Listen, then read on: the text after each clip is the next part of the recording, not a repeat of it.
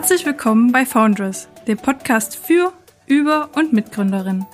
Dieser Podcast begleitet Gründerinnen über ihre unternehmerische Entwicklung hinweg und gibt so einen Einblick in ihre Erfahrung auf dem Weg in die Selbstständigkeit.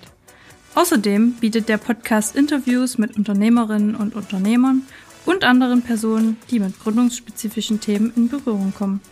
Mein Name ist Nancy Kolb. Ich bin Social Media Managerin bei Foundress und Studentin an der TU Bergakademie Freiberg.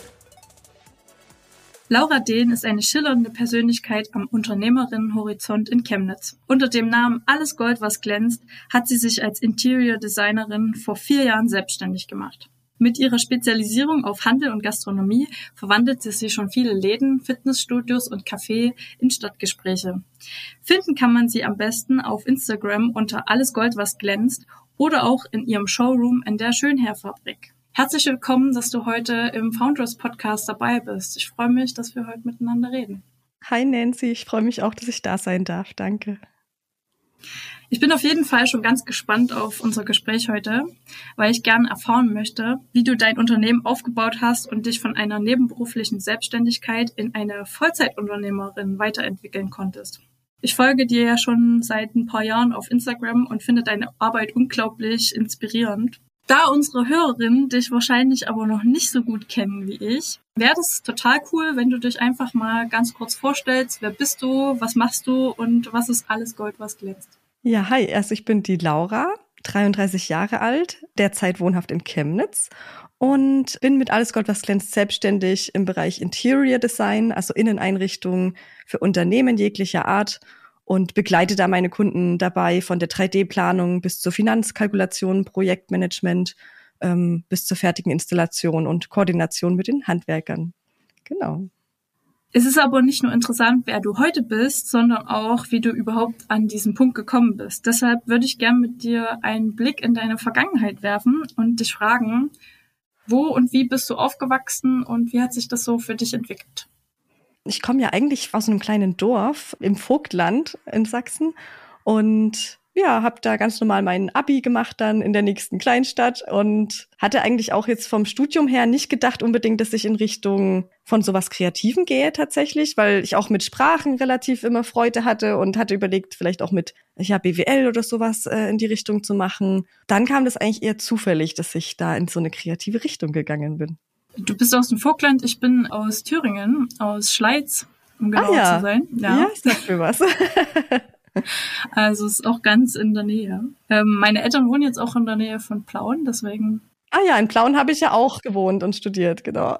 Wenn man bei dir auf LinkedIn schaut, dann steht da irgendwie, du hast einen Abschluss in Pilsen gemacht. Aber dann habe ich gesehen, dass das in ja, der Hauptsitz von der Universität oder von der Hochschule in Plauen ist. Deswegen. Nicht ganz. Also der Hauptsitz ist in Pilsen tatsächlich und es war damals so ein Projekt, so ein grenzüberschreitendes, ähm, wo die eine Art Außenstelle versucht haben zu integrieren oder zu etablieren hier in Plauen.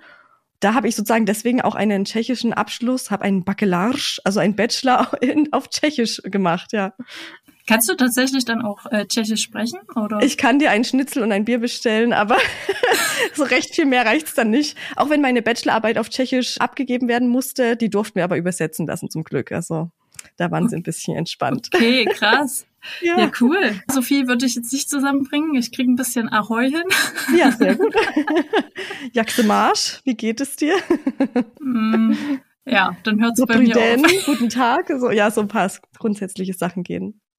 Ja, also nach dem Schulabschluss hast du dich ja dazu entschieden, in Plauen Illustration und Grafikdesign zu studieren, was wir ja gerade auch schon angesprochen haben. Wie kam es dazu, dass du dich dafür entschieden hast? Wusstest du schon früh, was du beruflich machen willst? Nee, also so richtig hatte ich eben nicht den Plan. Ich hatte selbst mal überlegt, Psychologie zu studieren oder Architektur. Da war mal so ein bisschen ne, schon der Anklänge da. Oder ich hatte auch in der zehnten Klasse überlegt, ob ich vielleicht abbreche mein und gar kein Abi mache und Goldschmiedin wäre. Also es waren irgendwie äh, viele Dinge in mir, die irgendwie ja so durchkamen. Und meine Mama hatte, glaube ich, dann in der Zeitung die Anzeige gesehen, dass sie für diesen Studiengang Illustration und Grafikdesign Leute suchen Und da habe ich mich relativ spontan beworben, habe so, muss ja so eine Künstlermappe abgeben mit Illustrationen eben und kreativen Arbeiten von dir. Und das weiß ich noch, da war ich damals im Dänemark-Urlaub, habe diese Mappe angefertigt und dann hingeschickt und wurde dann auch tatsächlich eingeladen. Ja, dann gab es eine Aufnahmeprüfung nochmal mit praktischen Tests und auch da wurde ich dann genommen und konnte dann dieses Studium beginnen. ja. Du hast ja dann nach deinem Studium in einer Marketing- und PR-Abteilung in einer renommierten Weberei angefangen zu arbeiten. Dort hast du dann insgesamt acht Jahre verbracht, wie ich gelesen habe. Wie kam es dann dazu, dass du dich dann selbstständig gemacht hast? Ja, also von den acht Jahren waren dann tatsächlich zwei Jahre im Homeoffice schon gewesen und da war ja auch gerade die Corona-Zeit und so weiter. Deswegen habe ich da gar nicht mehr so viel dann für das Unternehmen gemacht und habe im Prinzip schon in Teilzeit begonnen, mein eigenes Business mit aufzubauen. Ne, bin sozusagen nach sechs Jahren hatte ich ein Gespräch mit meinem damaligen Chef und habe gesagt, ja, ich werde nach Chemnitz ziehen. Ich würde mir gern vorstellen, äh, dass ich trotzdem noch 25 Stunden für das Unternehmen arbeite, im Homeoffice überwiegend und nebenbei eben mein eigenes Business mit starte. Und darauf hat er sich dann auch eingelassen tatsächlich, wofür ich auch sehr dankbar bin. Und ja, so ging das dann im Prinzip nebenberuflich erstmal los, das Ganze. Du hast in Franken gearbeitet. Wie kam es dann, dass du dich dazu entschieden hast, nach Chemnitz zu gehen? Genau, in Oberfranken. Da liegen ja die mhm. Oberfranken Wert drauf. Oh ja, oh, ja sorry. ähm, nach Chemnitz, ja, die, die Liebe hat mich tatsächlich nach Chemnitz geführt. Kurz und knapp, ja. Hast du dich dann auf die Selbstständigkeit irgendwie vorbereitet oder wie, wie lief das genau ab? Kann man so nicht sagen. Also ich hatte schon so eine, eine, Gründungsbegleitung gehabt über die Allianz mit dem Max Weiß in Chemnitz. Der hat mich da unterstützt und der André Walter. Aber ansonsten war es, glaube ich, sehr viel Netzwerkarbeit und Kontakte knüpfen und da immer ganz viele Fragen stellen, so an die Leute, die vielleicht schon selbstständig sind, wie die das so machen. Das war, glaube ich, so meine Hauptvorbereitung. Wie kamst du dann zu deinem ersten Auftrag? Der erste Auftrag, den hatte ich im Prinzip schon, während ich nach Chemnitz umgezogen bin, was es natürlich auch nicht ganz einfach gemacht hat, weil man ist im Umzugschaos und der kam über Instagram, über Immobilien mit Kopf. Das war damals ein Homestaging, was ich ja jetzt gar nicht mehr anbiete. Aber ja, da hatte ich im Prinzip für Homestaging, wer das kennt, da richtet man ja im Prinzip eine leere Wohnung mit Möbeln ein, teilweise auch mit Pappmöbeln, gerade die Küche oder so, damit die sich besser verkaufen lässt, damit die Leute sich das besser vorstellen können, wie die Wohnung aussehen kann. Und du brauchst dafür eigentlich einen Fundus mit Mobiliar. Und man kann sich vorstellen, in einem Umzug ist eh alles chaotisch. Und dann habe ich noch versucht, dort eben so eine Art Fundus mir nebenbei aufzubauen, um diese Wohnung zu möblieren. Und es war auf jeden Fall nicht ganz einfach, aber ich hatte im Prinzip schon da ein erstes Projekt während des Umzuges. Ich habe auch mal bei einer Homestagerin einen Tag mitgearbeitet, weil ich einfach mhm. mal sehen wollte, wie das bei ihr so läuft. Und ich habe für mich festgestellt, dass genau das, was du erzählt hast mit diesem Fundus und dass man halt die Wohnung nur für diesen Verkauf einrichtet, hat für mich nicht ganz so gepasst. Hm, kann ich verstehen. Also mir ging es auch so, dass ich gespürt habe, dann erstmal ist es natürlich super viel Geschleppe, äh, ne, muss man einfach so sagen, weil du, du, du musst die Möbel hin und her transportieren. Das ist sehr viel Management und du hast natürlich auch immer die gleichen Produkte. Ich lieb's halt auch immer mal was Neues dann zu sehen und auch, dass das Konzept von Dauer ist. Und deswegen habe ich mich dann letzten Endes entschieden, dass ich das Homestaging lieber anderen Profis überlasse, die sich wirklich darauf konzentrieren. Und du hast dich auf Unternehmensimmobilien spezialisiert. Ähm, wie kam es dazu, dass du gesagt hast, okay, du willst eher für Handel das machen statt für Privatpersonen? Das war tatsächlich auch nicht von Beginn so. Am Anfang habe ich auch teilweise Privatpersonen noch mit Projekten betreut, was natürlich auch sehr viel Spaß macht. Aber ja, jeder Coach sagte ja eigentlich auch, ne, dass es wirklich optimal ist, wenn du eine Nische hast. Und ich habe einfach gespürt, dass mir diese Nische mit den Unternehmern noch wesentlich mehr Freude bereitet, weil da auch ein unternehmerisches Denken dahinter steckt. Du hast mehr ein Budget, du hast mehr ein Timing, ein Opening im besten Falle noch ich glaube, es gibt auch Personen, die einfach noch die Privatleute noch besser bedienen können als ich jetzt. Also ja, da schlägt einfach mein Herz für die Unternehmer. Nichtsdestotrotz hast du dir ja einen Showroom auch eingerichtet. Und zwar in der Schönherfabrik, wo du auch diesen Krachwettbewerb gewonnen hattest. Wie lief das an? Also war das eher so ein Zufall, dass dieser Wettbewerb stattgefunden hat? Wie hast du davon erfahren? Ja, auch das war wieder relativ Zufall. Auch, glaube ich, wieder in der Zeitung irgendwo gelesen, dass eben diesen Krachwettbewerb gibt, also kreatives äh, Chemnitz. Und hatte mich dann beworben. Auch das war damals, glaube ich, relativ kurz nach dem Umzug oder in dem Zeitraum schon.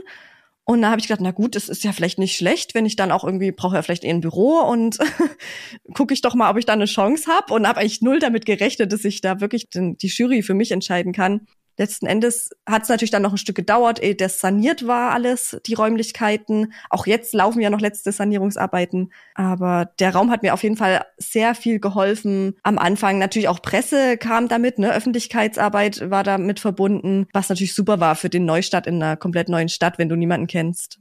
Das kann ich mir gut vorstellen, ja. Du hast ja noch dazu einen Online-Shop, da würde es mich interessieren, wie kommst du da an deine Produkte? Lässt du die extra für dich fertigen oder hast du dafür Lagerflächen noch? Wie, wie gestaltest du das? Tatsächlich hatte ich am Anfang auch in dem Online-Shop kleinere Produkte, also auch kleinpreisigere Sachen und habe mich dann aber entschieden, ähm, mehr auf das Thema Dropshipment zu gehen. Ich weiß nicht, ob dir das was sagt. Da wird im Prinzip das Möbel direkt vom Hersteller, in meinem Fall sitzt er in Holland, wird direkt von dort aus verschickt. Und ich nehme im Prinzip nur die Bestellung entgegen, löse die aus und manage das mit den Rechnungen und so weiter und betreibe natürlich den Online-Shop und die versenden das dann direkt an den Endkunden für mich. Und suchst du dir da dann ausgewählte Stücke aus oder hast du da eine Kollektion zusammengestellt? Wie, wie machst du das? Genau, das ist im Prinzip den Sortiment. Also ich kann gewisse Produkte rauslassen, wenn ich die jetzt nicht so schön finde. Aber genau, ich mag eigentlich den Stil von diesem Unternehmen sehr gern. Deswegen hatte ich mich auch damals für die entschieden. Ich war auch schon mal vor Ort bei denen in Holland gewesen, habe mir die Produktion angeschaut. Finde ich auch ein ganz sympathisches Unternehmen. Ja, sehr cool. Also wenn man da so eine und wahrscheinlich bist du die einzige Anbieterin oder eine der wenigen hier in Deutschland, die diese niederländischen Produkte dann vertreibt, oder? Ja, also gerade mit dem Dropshipment war ich wirklich eine der ersten, die das mit begonnen hat und ich habe auch die ganze Zeit schon ein bisschen drauf gelauert, muss ich sagen, weil das macht es natürlich wesentlich einfacher, als wenn du ein Möbel irgendwie extra herbestellen musst und verschickst es dann und so weiter. Von der Logistik her einfach, ne? Ja, und du hast noch mal ein anderes Standbein, ne? Genau, ich versuche natürlich auch manchmal die Produkte dann in der Planung mit einzubringen, äh, wenn ich ein Projekt habe, wo der Stil reinpasst, weil ich, wie gesagt, auch von der Qualität überzeugt bin und der Preis-Leistung. Ne?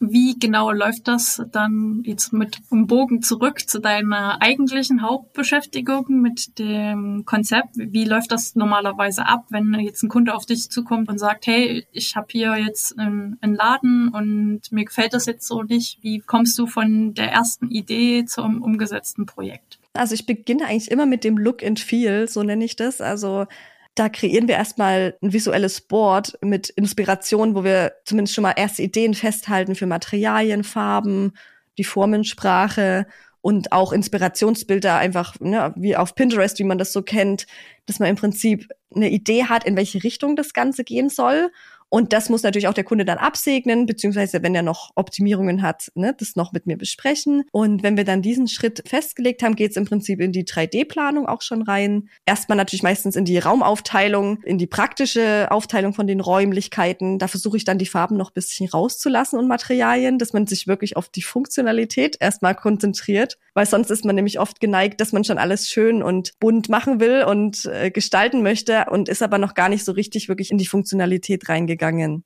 Ja, und auch dann, wenn das dem Kunden gefällt, manchmal gibt es natürlich auch ein, zwei, drei Entwürfe mit verschiedenen Varianten, dann geht es im Prinzip ans Einholen von Angeboten von Handwerkern. Da habe ich mein Netzwerk, beziehungsweise manchmal machen die Kunden das auch selbst. Das gibt's auch, ne, dass der Kunde sagt, ich kann das alles selber managen, Laura, ich brauche nur von dir die Ideen und setze es dann selber um. Was war dann von deinen bisherigen Projekten so das, was dir am meisten Spaß gemacht hat oder was dir am besten gefällt, wo du am sehr stolz drauf bist? Ah, das ist echt schwierig, weil also jedes Projekt macht irgendwo Spaß, ne? Was schon mir einfällt sofort ist das Fahnö in Leipzig. Das ist so ein Fair Fashion Store. Da haben wir halt auch die komplette Fläche neu gemacht, auch mit neuem Boden und die Aufteilung von den Räumen auch optimiert noch und auch mit der Kundin war es sehr sympathisch, die Zusammenarbeit. Das war schon echt toll. Dann hatte ich jetzt noch eine Physiotherapie-Praxis. Da hat der Kunde sehr viel selber umgesetzt. Ähm, in Chemnitz war das das hat auch super viel Spaß gemacht und da siehst du auch richtig jetzt halt diese Linie, ne? Das sind, waren sieben Räume und jeder trägt halt so diesen, diesen Look, diese Handschrift, eine einheitliche und das hat halt auch mega viel Spaß gemacht, ja. Das erfüllt einen ja auch, wenn man dann sein Projekt sieht. Erstens, wie es umgesetzt wird und zweitens, wie der Kunde das dann auch liebt. Ich kann das äh, voll nachvollziehen, wie, wie satisfying. Ich bin nur auf Englisch. Ja, ja, total. Wort? Ja, es, es ist wirklich, ähm, ja, satisfying trifft es eigentlich gut. Kommen wir vom schönsten und, und oder von den schönsten Projekten zu dem, was war für dich so die größte Herausforderung und was hast du daraus gelernt? Sehr gute Frage. Tatsächlich muss ich auch da sagen, gibt es bei jedem Projekt irgendwo größere oder kleinere Herausforderungen? Also ich lerne bei jedem Projekt was Neues dazu. Was ich mir auf jeden Fall mitgenommen habe, ist, dass ich schon auch auf die zwischenmenschliche Komponente schaue, wenn ich mit Menschen zusammenarbeite. Und wenn ich irgendwie so ein Bauchgefühl habe, dass ich denke, äh, die Person ist zum Beispiel nicht mit wirklich Leidenschaft bei ihrem Projekt dabei oder es geht nur ums Geld oder so, äh, dass ich sowas dann tatsächlich auch nicht mehr annehme. Ne? Und da auf mein Bauchgefühl höre und nur mit Menschen arbeite, wo es auch wirklich vibet und mit denen ich auch abends mal einen Kaffee trinken gehen würde oder so. also nicht abends, abends ein Bier und mittags ein Kaffee. Ja, man kann auch abends Kaffee trinken, nur dann kann man halt nicht so gut schlafen. Ich trinke ja eh immer nur entkoffinierten wie so eine kleine Oma, weil es mir sonst aufs Herz geht. Ja, ich bin eher Teetrinkerin. Um, mhm, ja, es ist halt immer gut. so, man sagt immer, ja, lass uns mal auf einen Kaffee treffen und dann am Ende trinkt man irgendwie was anderes. so der typische Kaffee. Jetzt muss ich irgendwie wieder den Faden zurückfinden. Mhm. Meine nächste vorbereitete Frage ist, Du bist ja jetzt seit Januar 2021 Vollzeitunternehmerin. Ab welchem Punkt war dir klar, dass du den sicheren Hafen des Angestellten-Daseins verlassen willst und dein Unternehmen jetzt in Vollzeit umwandelst? Das war eigentlich auch ganz interessant, weil ich hatte vorher immer schon mit dem Gedanken gespielt, ne, ab wann fange ich jetzt an, das wirklich selbstständig zu machen?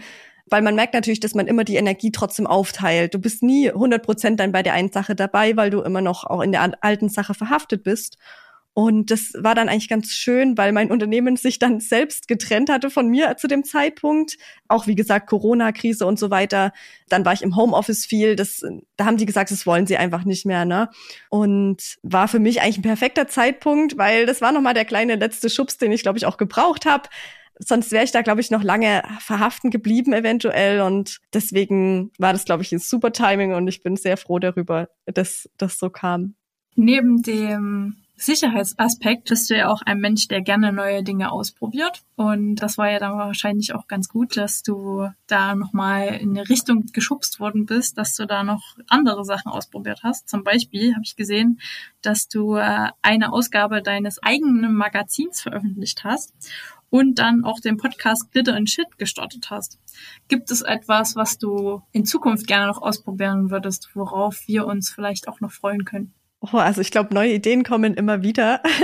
Wobei ich jetzt schon mittlerweile versuche, auch nicht zu viele Nebenprojekte zu machen, weil wie gesagt, lieber auf eine Sache 100 Prozent konzentrieren. Aber ich glaube, da werden mir die Ideen nicht ausgehen. ja, als letzte Frage hätte ich noch für dich. Was hättest du gerne vor der Gründung deines Unternehmens gewusst? Ähm, welchen Tipp würdest du jetzt deinem jüngeren Ich mit auf den Weg geben? Hm, sehr gute Frage. Ich würde schon sagen, nur Mut. Nur Mut. Hab nicht so viel Angst. Probier dich aus. Mach ruhig Fehler. Die wirst du eh machen. Versuch nicht alles zu kaputt zu denken. Und du schaffst es. Glaub an dich, ja. Ja, da, da ist man ja meistens so im Jetzt und Hier so gefangen, dass man dann eher denkt, oh, man schafft das nicht oder hat dann gewisse Selbstzweifel, ne? Und total. Wenn man dann zurückguckt, denkt man so, oh, eigentlich hätte man da schon eher vielleicht was machen können, ja. Absolut. Da, da sehe ich denkt, auch ein bisschen drin. Ne? Man denkt, jeder andere hat's irgendwie, weiß, wie es läuft und alle haben eine Ahnung und alle haben einen Plan, aber am Ende, jeder macht auch mal Fehler. Ja, deswegen darf man das, glaube ich, auch nicht überbewerten dann, dass man irgendwie versucht, alles im Vorhinein schon perfekt auszuplanen und sich tausend Gedanken zu machen. Fang einfach mit dem ersten Schritt an und dann kommt der nächste und der nächste und der nächste.